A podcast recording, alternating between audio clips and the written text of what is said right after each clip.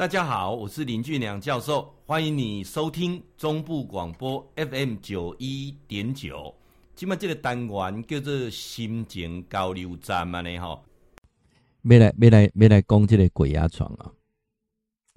这是一个个案呢、我在做辅导个案当中，他是被鬼压床，啊，就做每天晚上就有东西压他压他。然后呢，我就问他说：“你是不是呃招惹到什么？”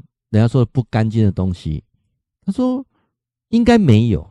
我说为什么？他说固定上下班啊，固定上下班啊。然后呢，他住的也是他的老家啊，就是他他就这是台北人了啊，你能够点个捷运嘛哈，到景美啊。这个房子他们已经住了二三十年了哈，也也一般都还好。那为什么就最近啊，我常常就是觉得有人在压我啊，压我啊，那。我我我来做一个解释了哈。如果说你说鬼压床的话，你查网络的资讯来讲，这是一种所谓的睡眠障碍的一种啊，睡眠障碍的一种。好，那如果能够这样就没事了啊。那问题是，他被压的过程当中，就让他很不舒服啊，很不舒服。然后呢，他有一天啊，经过啊，经过啊，您您怎样还得诶，府中捷运站。边要一间庙，头前弄那圣美海啊，诶，一手来来啊，包括像行天宫的地下道感官啊。然后有一个通灵大师啊，就跟他讲说，他已经开过店，是女生啊，他整个坑坑个胶咧，脱脱铅丝咧，脱拐胶拐啊。伊讲哦，一看到伊吼，伊后边哈有一个千手观音啊，啊，哎呀，这好书啊，千手观音为啥为啥买厝啊？伊讲，对啊，他以前在慈济有当过慈慈济的慈亲了哈。嗯，这个通灵的大师就跟他说：“哈，这个千手观音跟在你后面哈，就是要你好好修行啊，而且你要跟对人修行啊。”那就问我说：“哎，告诉我啊，我要去跟谁修行啊？还是我我又回到慈济去？然后慈济别当公这公这两两公，我们上人都不谈这个怪力乱神，你来公这样的啊？”那我我到底要要修什么哈？啊啊！我问我问的问伊讲，啊你不是讲迄个鬼压床的经验啊？该什么？伊讲告诉我，伊之前无甲我讲的时阵哦，我拢感觉讲哦，我就是压得喘不过气来。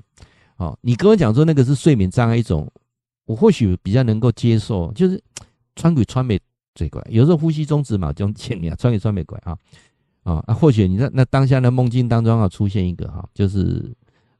看过一些鬼片什么，跟可能有有有关系嘛？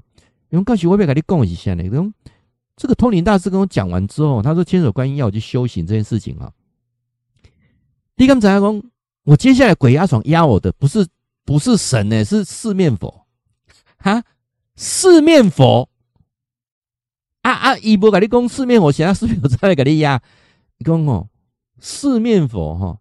我看他是四面佛的样子，但是他没有跟我讲他四面佛，他他是五通神。哇！我醒来理工，这五通神好像不是一个正神，是一个邪神啊！而且就好乖找不给奶哈，五通神嘛啊。那然后呢？然后他就是晚上就跟我纠葛哈，就是做那个春梦，知道吗？哈，就是让我起来很累这样子啊，很累。那我我我我我想说再去找那个通灵大师哦，看我都按他这处理一下哈。那刚好那一天你在做直播的时候提到那什么怪力乱神那个，我就听了之后我就想说，还是先问你啊。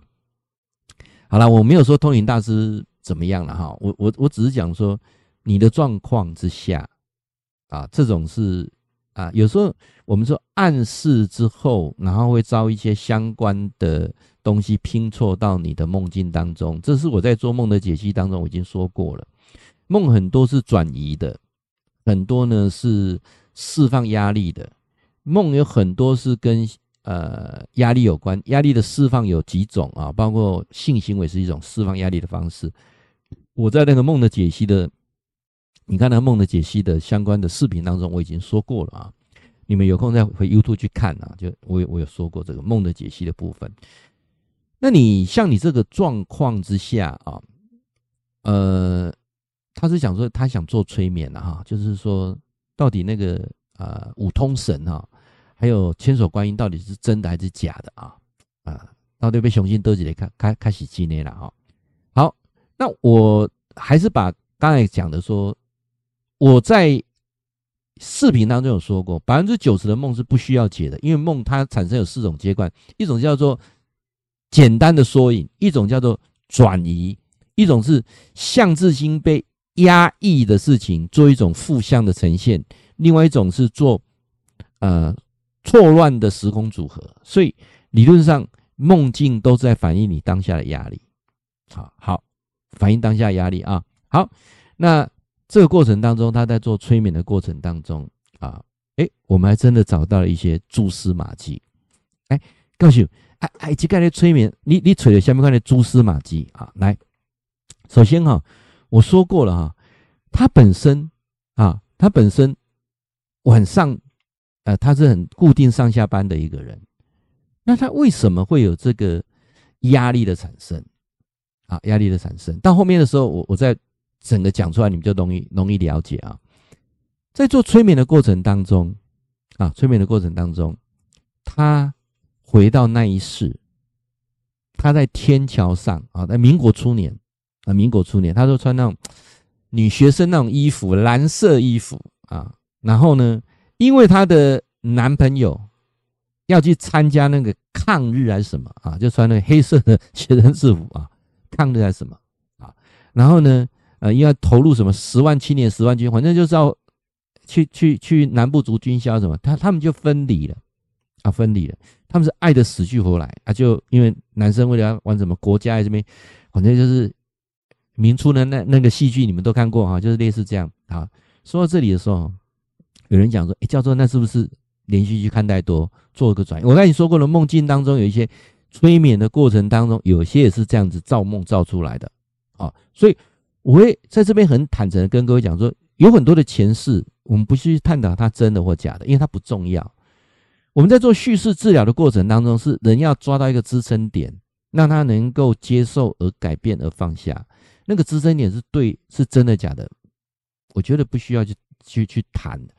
你你很多事情就要去验证梦是真的假的哈，你用科学方式、逻辑方式那都不成立的啊。好，来，金毛公公，她跟她男朋友是因为这个抗日啊，就是要抗日，然后分开嘛，对不对？她看着她男朋友的背影离开，她非常非常的难过跟伤心啊，就是那那个在天桥上的那一幕，他是很难过、很伤心。好啊，当然也是哭得稀里哗啦的啊。好。那教授跟他现在做梦被鬼压床有什么关系？哎，问题出来了，出来在哪里？好，结束之后啊，做完催眠之后呢，我们就在聊天啊，聊天的过程，他在讲出一个秘密。那个秘密是什么？他在读高中的时候呢，他有一个暗恋的对象，一个学长，他非常非常喜欢他啊，他也写过纸条给他，但都但是都石沉大海了啊。呃，他很喜欢这个学长。这学长高他一年还是两年啊？然后呢，他知道那个学长好像上了中央大学，所以他很认真、很努力的哈，也考上中央大学，也是为了他考上中央大学啊。好，然后他跟他不同系啊，但是他就是偷偷的社团活动啊，或者什么，他会去，包括哈，呃，坐公车他就会也会去啊，会去跟踪他就对了，反正就是那种。那种暗恋哈，好，然后呢，当然他当然到到现在还没结婚啊。好，他坐捷运，就在他做这个被鬼压床的梦之前，他捷运遇到他学长，他遇到了，他很开心啊，跟他打招呼啊，然后那学长有点不认他了，哎，聊了一下说啊，这那个学妹啊，又是中央的啊，然后就聊了一下，嗯，开心的哈，就是结缘的过程当中他们聊天，所以他。很期待啊，他还故意找那个时间啊，他要去跟学长在做同一班的捷运，可是就遇到那么一次，得把他躲对不对？就那一次，后面他就怎么样，就是遇不到，他觉得很后悔，说为什么没有问他的电话号码，我就问他。哎呀，你现在太太还是怎样？就是试探一下，他很后悔，他没有问，这一直压在他的心里呀、啊，这样了解吗？压在他的心里啊。来，现在合理的解释通通出来了哈。啊，这个我们说智商辅导就就就是这样子哈，一个一个推敲。首先第一个，这个压力没有释怀，所以变成所以压住了。再加上去给那个神高哈通灵的大师给贡献面千手观音，阿布高布要给弄掉啊五通神释放性的压力啊，这个这个合理解都错，我就我就跟他解释过哈，两个都都都解释过是这样。我说安利那白氏的 FB 找找看，搞不好会找得到呢。各位，他跟我说哈，回去没有多久，他 FB 找到他学长了。啊，他跟学长私讯，啊，学长已经结婚了，啊，结婚了也有小孩了，他祝福他，祝福他啊。那接下来我有在问他啊，怎么样？他说没有再有什么鬼压床，噩梦没有了，啊，哎，讲到这里哈。你有没有发现说，其实人生很多的事情啊，包括出现鬼啊，出现什么，都是你一种很很自然的一种内心。我刚才讲造梦，经过扭曲化的合理化的解释，扭曲化啊，让你恐惧。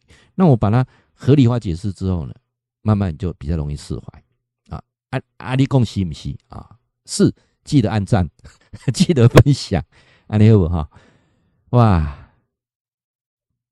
会记你哈，固定时间甲咱锁定 FM 九一点九中波广播啊，心情交流站林俊良教授伫空中甲您答复问题。